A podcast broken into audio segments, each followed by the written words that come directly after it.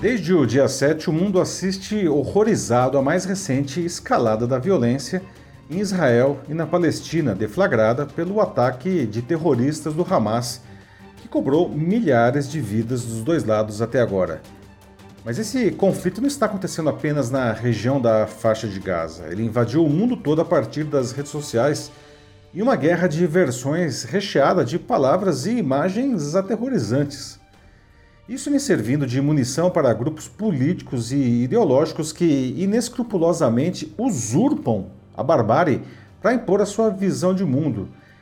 E essas mensagens invadem nossas vidas a partir de computadores e celulares, inflamando pessoas que sequer entendem o que está acontecendo no Oriente Médio.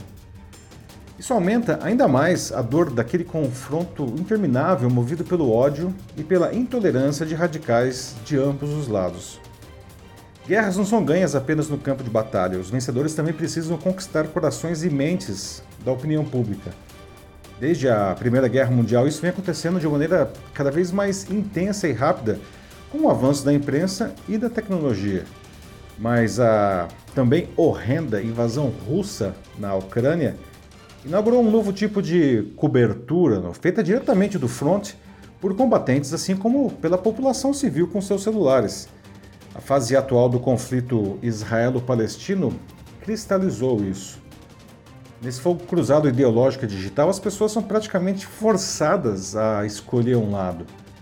Como palestinos e israelenses possuem seus argumentos, é importante desqualificar o inimigo para angariar a simpatia internacional. Mas como a maioria da população não tem acesso a informações confiáveis e equilibradas, o que poderia ser um debate construtivo em busca da paz se torna uma arena de insultos.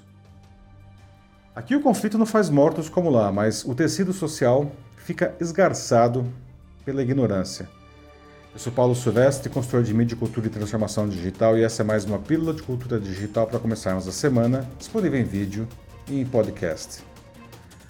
Bom, um triste exemplo aconteceu na terça passada em um debate sobre as causas do conflito organizado pelo Instituto de Relações Internacionais da PUC do Rio de Janeiro.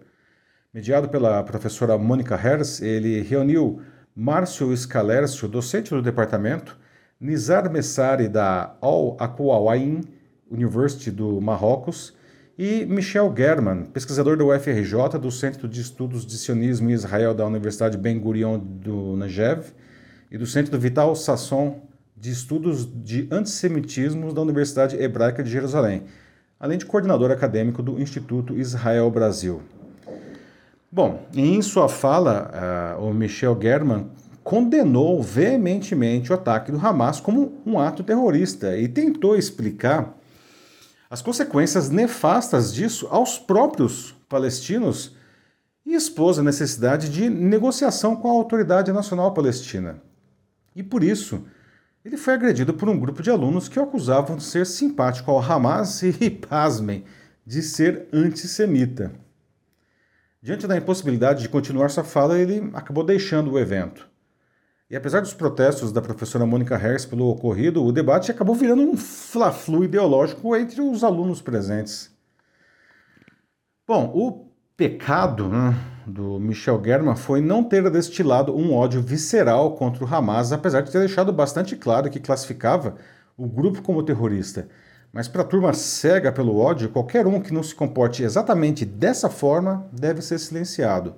As vozes do bom senso não servem de espelho e pertencem então ao inimigo. É nessas horas que os estilhaços da guerra atingem o mundo todo. Quando perdemos a capacidade de dialogar civilizadamente com quem pensa de maneira diferente, o terror ameaça sociedades que as suas bombas não conseguem atingir.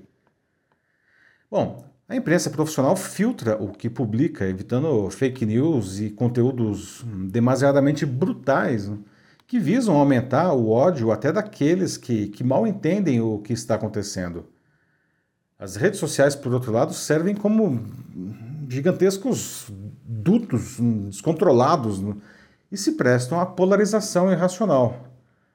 Enquanto isso, a ONU declarou ter claras evidências de crimes de guerra uh, e uma enorme quantidade de relatos de mortes de civis por grupos armados dos dois lados, que, aliás, esses grupos as propagandeiam pelas plataformas digitais e assim eles buscam colher apoio para os seus atos e aterrorizar a população do inimigo.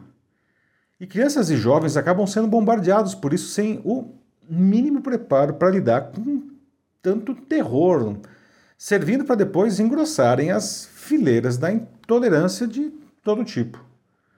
Os terroristas digitais são muito mais rápidos e numerosos que a imprensa. Além disso, como não tem nenhum compromisso com a verdade, usam não apenas imagens reais da guerra, como também conteúdo fora do contexto e até material gerado por inteligência artificial. E a partir disso, aqueles que se identificam cegamente com qualquer dos lados se encarregam de espalhar o, terror, seja ele verdadeiro ou falso. Extremistas dos dois lados esperam exatamente que isso aconteça e seja normalizado a ponto de ser apoiado. Né? Isso não pode acontecer, pois cada grupo busca reescrever a história que ainda está sendo vivida, mas com as suas ideias. Né? Não haverá paz enquanto extremistas dominarem os opostos no conflito. Para eles, massacres dos dois lados da fronteira servem para reforçar as suas posições, entrincheirando-se no poder. Talvez eh, essa seja a maior aberração dessa barbárie que a gente está vivendo. Não? Nessa guerra em que a ideologia mata tanto quanto tiros, as imagens perderam sua capacidade de retratar a verdade. Pelo contrário, elas só mostram aquilo que quem as postou deseja impor. E por isso, não é nenhuma surpresa ver a imprensa profissional sendo alvejada pelos mesmos grupos por insistir em não apenas trazer os fatos, mas explicá-los para todo mundo, especialmente para quem sempre achou a crise entre palestinos e israelenses algo incompreensível, distante e desimportante. O terrorismo não pode ser normalizado, relativizado ou aceito. Da mesma forma, o extremismo é o grande inimigo da paz, pois ele não ouve a voz do outro ou sequer aceita a sua existência. Quanto a cada um de nós, no conforto hum, das nossas telas, precisamos entender que a vida não é binária.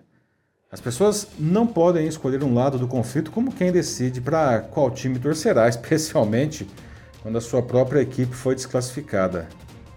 Sabemos que a intolerância mata, até nas torcidas organizadas. É isso aí, meus amigos. Bom, apesar de a guerra estar acontecendo lá no Oriente Médio, né, a intolerância permeia o nosso cotidiano com força aqui mesmo. Né? Precisamos nos proteger disso. Né? É algo que afeta a nossa vida pessoal, até nossos negócios. Né? Então, se você quiser debater sobre isso na sua empresa ou instituição, né, mande uma mensagem aqui para mim que vai ser um prazer conversar com vocês. Eu sou Paulo Silvestre, consultor de mídia, cultura e transformação digital. Um fraternal abraço. Tchau.